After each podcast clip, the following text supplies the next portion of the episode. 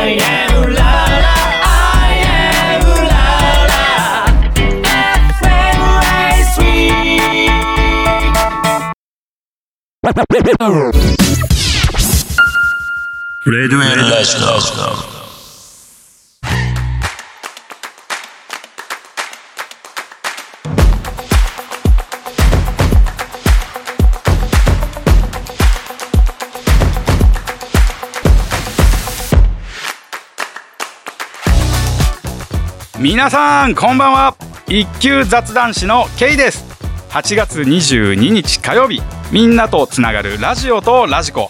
この番組はジャンルに関係なく万物の一点のものにスポットを当てて掘り下げていく情報バラエティ番組です。愛うらら FM そして FM ラジオ川越の2曲より今週も同日放送でお届けいたします。うまく言えた ってこうやって自分を褒めたたえないとやっぱ2回目なんですけど前回よりも緊張がすごくてこのオープニングの文文言を言うだけでもかなり緊張するんですよね。なんか今までやってきたラジオの中で一番緊張していると思います。初めて出た時よりも緊張しています。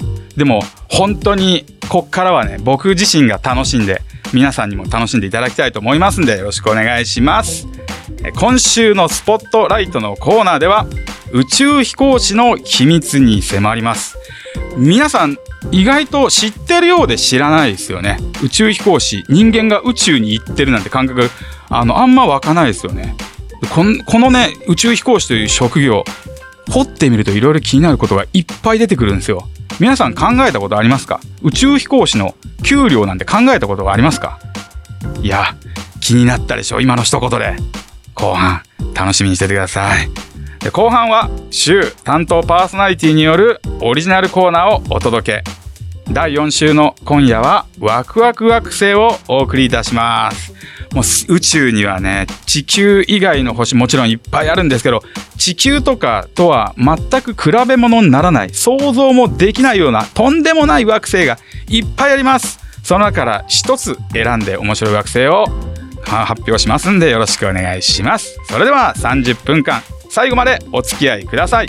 みんなとつながるラジオとラジコ。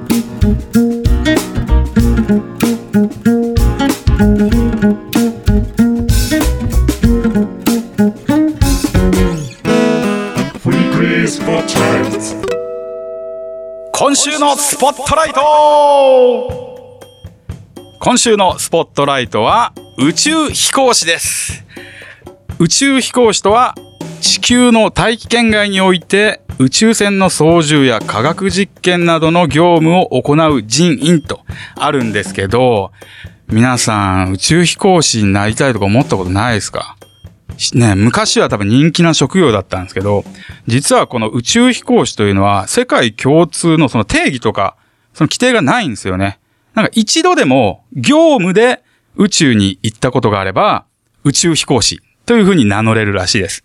今現時点で世界中で約600人の、人が宇宙飛行士として宇宙に旅立っているわけですけど、観光目的、あの ZOZO タウンの社長とか、あの観光目的で宇宙に行くのは宇宙飛行士ではなくて、宇宙旅行参加者という名前で区別されているらしいです。これは2003年にこういうふうに区別が決まったんですけど、なんと2021年、あの宇宙元年と言われた2021年は、19人の宇宙飛行士が宇宙に行ったのに対して、なんと宇宙旅行参加者が29人と民間というか、そうやって、あの、旅行で行った人の方が多くなっちゃったんですよね。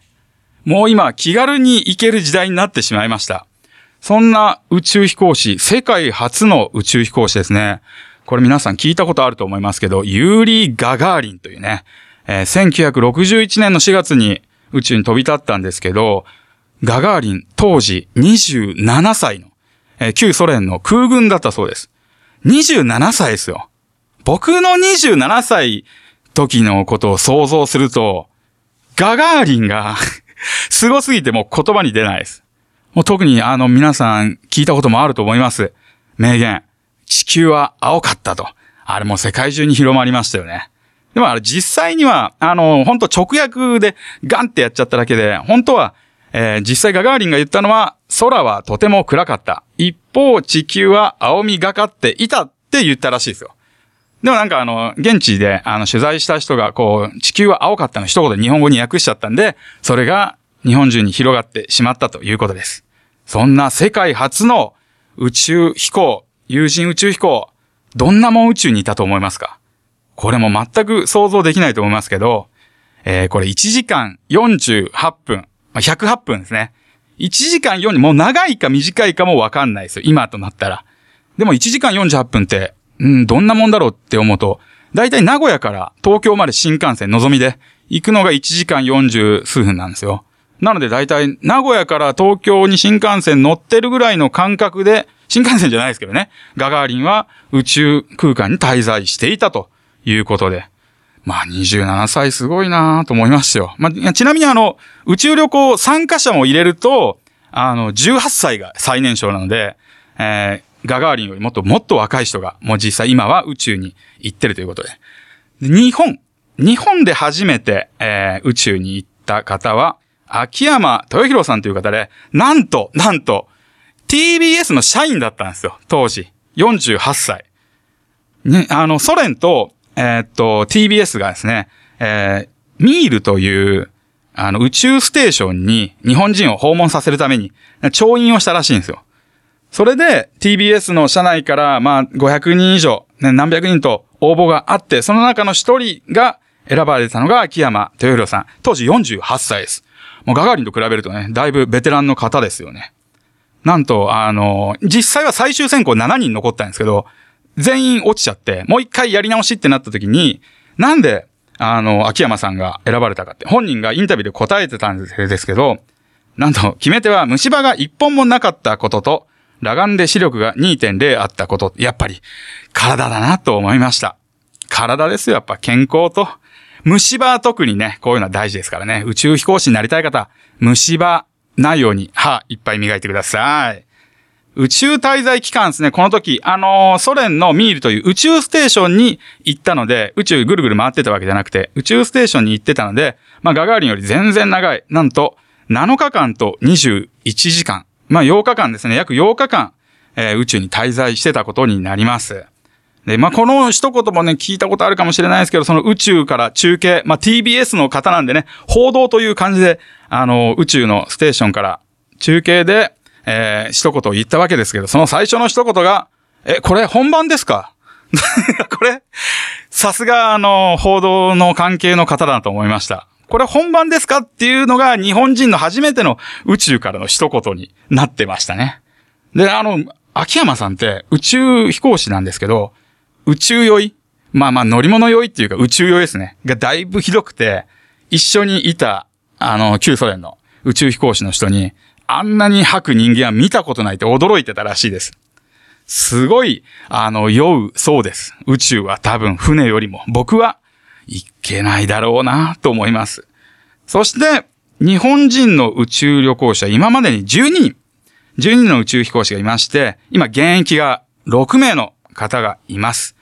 で、2023年の5月、今年の5月にですね、あの若田光一さんが ISS 国際宇宙ステーションから帰還したのが大きなニュースになってたと思いますけど、えー、これから今はね、あの、僕が収録してる今日は、あの、誰も宇宙に日本人はいないんですけど、もしかしたらこのオンエアの時には、えー、古川聡さんという方がね、宇宙ステーションに滞在してるかもしれません。ワクワクする。僕今からワクワクする。えー、そんなね、宇宙飛行士、いろんな方いましたけど、野口聡一さんですね。が、あの、とあるね、曲にツイッターで宇宙という言葉を一度も使ってないのに、スペーシーな広がりを感じさせる詩は秀逸だってすごく評価した楽曲があるんですよ。その曲を聴いていただきましょう。バンプオブチキンで宇宙飛行士への手紙。お聞きいただきましたのは、バンプオブチキンで宇宙飛行士への手紙でした。いい曲ですよね。バンプオブチキンって言うとやっぱ宇宙のイメージありますよね。さあ、第4週担当パーソナリティの私、一級雑談師のケイがお送りしております。ラジオとラジコ。今週のスポットライトは宇宙飛行士です。えー前半ではね、えー世界初でガガーリンがね、えー1961年ってもう60年以上前に、えー宇宙に飛び立って地球は青かったなんて名言を残して、まあ、実際にはね、あのー地球は青かったって略されただけで、空はとても暗かった。一方、地球は青みがかっていたっていうことは言っていたなんて。あと日本人の、えー秋山さんが、それからだいぶ30年後ぐらいに、えー初めて日本人として宇宙に行った。当時 TBS の社員として、報道として宇宙に行くというね、素晴らしい。びっくりしました。それ調べてて。そんな前半ね、聞き逃した方は、ぜひ、えーアーカイブをお聞きください。そしてね、ここから、えー日本人の宇宙飛行士、ここから今、現在どうなっているかというと、2008年から実は13年間宇宙飛行士を募集してなかったんですよ。これ何かわかんないです。僕もちょっと調べて、あの、わかんなかったんですけど、で、最近2021年に募集がまた再度始まりまして、その2021年の12月から、えー2022年の3月までの募集で、4127名の応募があった。結構な数じゃないですか。もしかしたら、今、このラジオを聞いてる人で、この4127名の、この応募した方がいるんじゃないですか。手挙げてください。応募したっていう人、お手紙ください。どんなんか僕も知りたいですもん。どうな、あの、応募しただけでも、応募しただけでも知りたいです。えーそんなね、あの、4127名の方にない様々な試験、えーまず書類選抜、まずここで半分くらいが落とされます。そして0時、1時、2時、3時と、5つの選抜過程を経て、晴れ、晴れて宇宙飛行士候補者っていうふうに、宇宙飛行士候補になるわけなんですけど、なんと今回その2021年からの募集で、2人の宇宙飛行士候補が決まりました。えー、諏訪誠さんという方は46歳の男性の方なんですけど、世界銀行というところが働いていて、この7月に、えー JAXA に入社いたしました。そしてもう一方は、えー日本で3人目になるんですけど、女性で、女性の宇宙飛行士、米田あゆさん、なんと28歳。いい、びっくりですよ。本当に僕もこれ見て、ええと思った。ね、しかも、その前職ね、前職が外科医。すごい、かっこいい。外科医、まあやってたんですよ。今、宇宙飛行士なんですよ。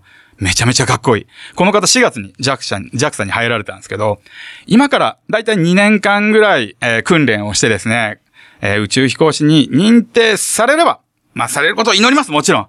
ね、あとは登場を待つだけですよ。もしかして、今の、えーシーズン、シーズンって言ったらおかしいですけど、今って月に行こうとしてるじゃないですか。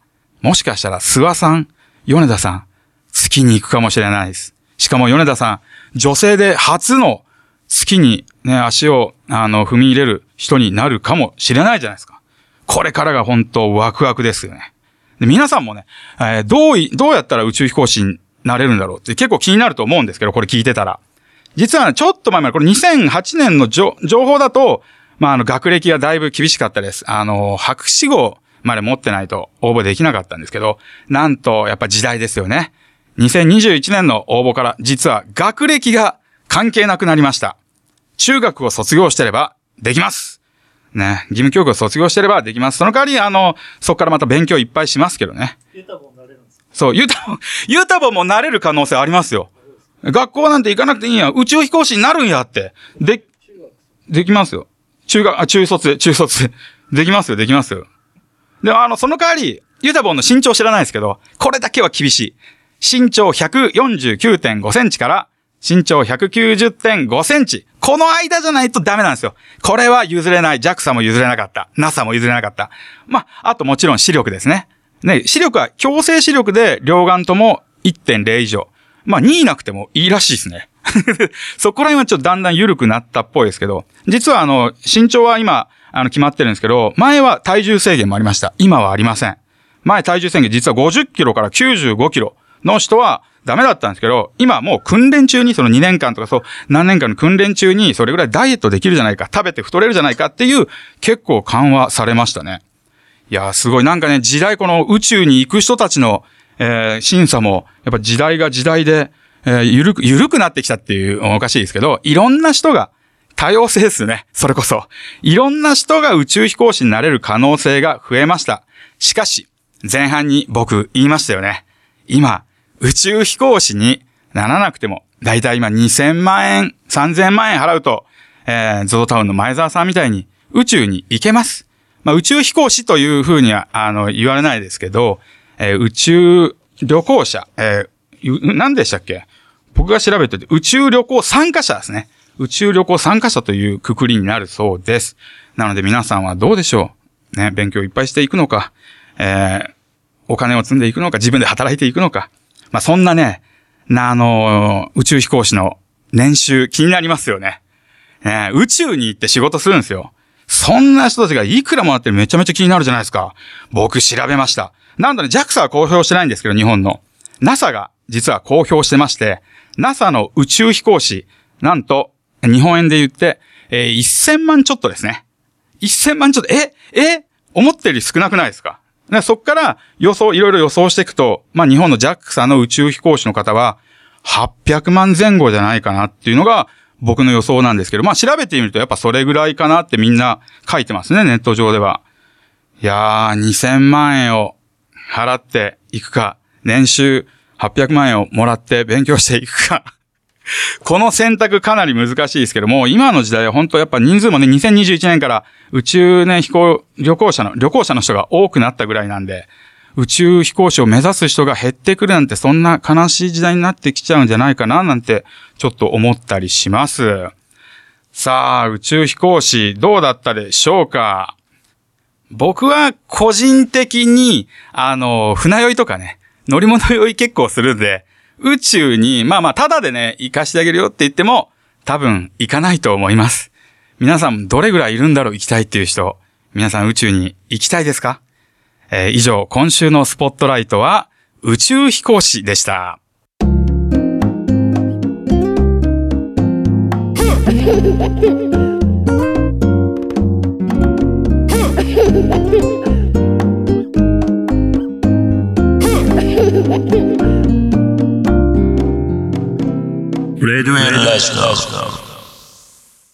さあ、ここからは週担当パーソナリティによるオリジナルコーナー。第4週の今夜はワクワク惑星をお届けいたします。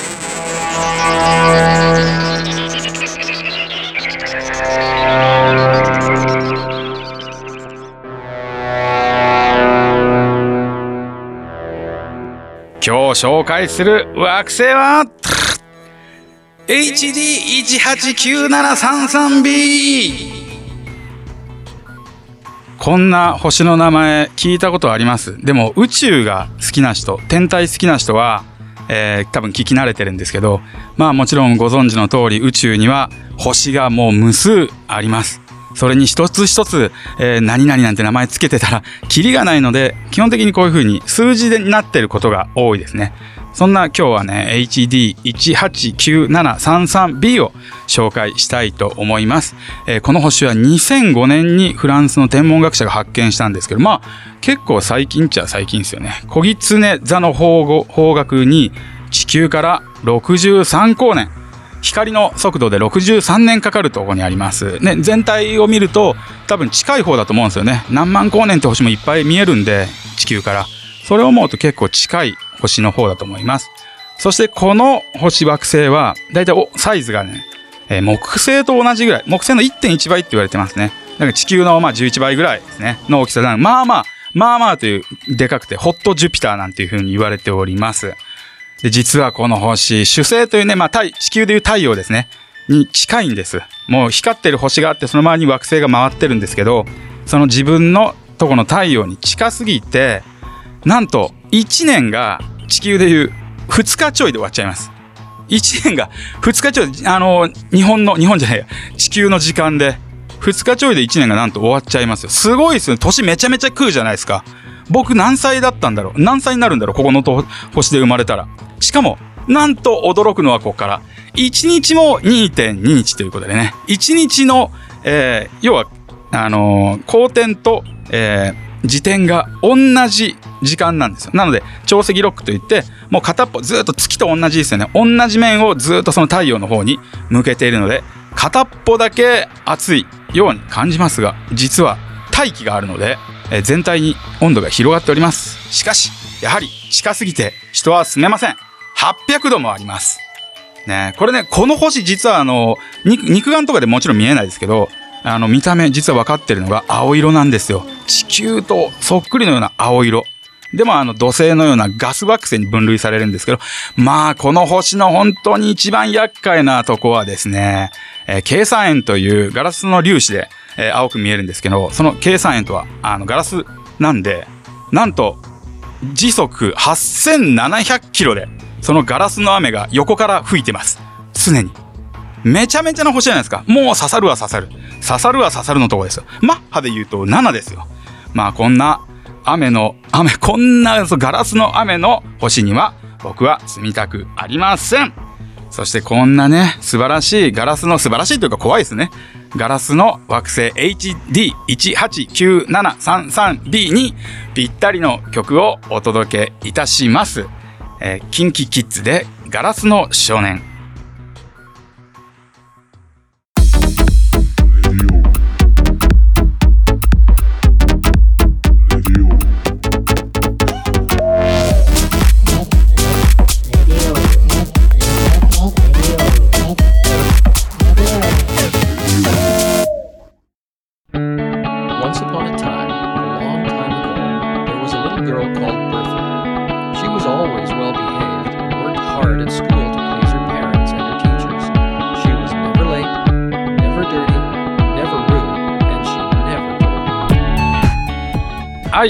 うらら FM そして FM ラジオ香川越の2曲より今週も同日放送でお届けしてまいりました。ラジオとラジコ。ここで番組からのお知らせです。ラジオとラジコ公式サイトでは過去の放送をいつでも聞きいただけるアーカイブがございます。スポットライト検索やパーソナリティ名でのも一覧表示も可能です。ぜひご利用ください。えー、また番組ではリスナーの皆様からのお便りを募集しております。いっぱいください。特にあの宇宙のことをネタいただければこんな面白い星あったよなんて言ったら、ね、もしかして僕が引き継いだらそこを紹介しますよ。その星皆さんが紹介してくれた星を、えー、番組への、ね、メッセージとか、ね、パーソナリティへのこの質問などもどんどん、えー、専用のフォームより送ってください、えー、さて私 K よりお知らせがございます実はツイッターの新しいアカウントができましたイエイだけどね、ツイッターのアカウントってあの、アットマークなんとかっていうのをやるよりも、普通に Google で、あの、K、ひらがなで K、スペース、一級雑談誌、漢字ですね、ここ。K、一級雑談誌というふうに Google で調べていただければ、一番上に、えー、ツイッターが出てきます。その他の情報もいっぱい出てくるんで、えー、ぜひ Google など検索サイトで K スペース一級雑談誌で検索してください。今日の放送はいかがだったでしょうか？皆さん宇宙に行きたくなりましたか？この話を聞いて宇宙に行きたくなくなった人もいるかもしれません。今から60年前に初めて友人以降でガガーリンが行ってそして日本人の TBS の社員の秋山さんが行ってもうだいぶ長いことになりました。でやっと最近民間人が宇宙に行くようになって ZOZO タウンの社長がこの間行きましたよね。もう今の時代宇宙飛行士よりも宇宙旅行に観光で行く人の方が増えてしまったそんな時代になってしまいました。そしてやっぱり皆さん気にしてたお給料ですね。もう一回おさらいしましょうか、まあ、NASA がねあの宇宙飛行士の給料公表してるんでそれがだいたい1000万ちょい。1000万ちょいっていうことで、大体まあ日本に持ってくると JAXA だったら800万前後かなっていうのが僕の予想なんですけど、皆さん800万ってやっぱ好きじゃないとできないですよね。本当に好きじゃないとできない。あの好きでやる仕事って給料高くないんですよ。宇宙飛行士ってお金稼ぐために行く仕事ではないので、いっぱい勉強して自分に身につけて給料は最低限もらえればいいという素晴らしい精神を持った職業じゃないですか。素晴らしい。ラジオとラジコは FM 川越では毎週火曜日、愛うらら FM では同日夜11時と再放送が4時間にございます。あ、4時間後にございます。詳しくは局のホームページなどをご参照ください。さて、来週の放送は8月29日、第5週担当の谷弘子さんでお届けいたします。お楽しみに。今夜のお相手は一級雑談師の K がお送りいたしましたそれではやっぱラジオって本当にいいものですね。それでは、さよなら、さよなら、さよなら。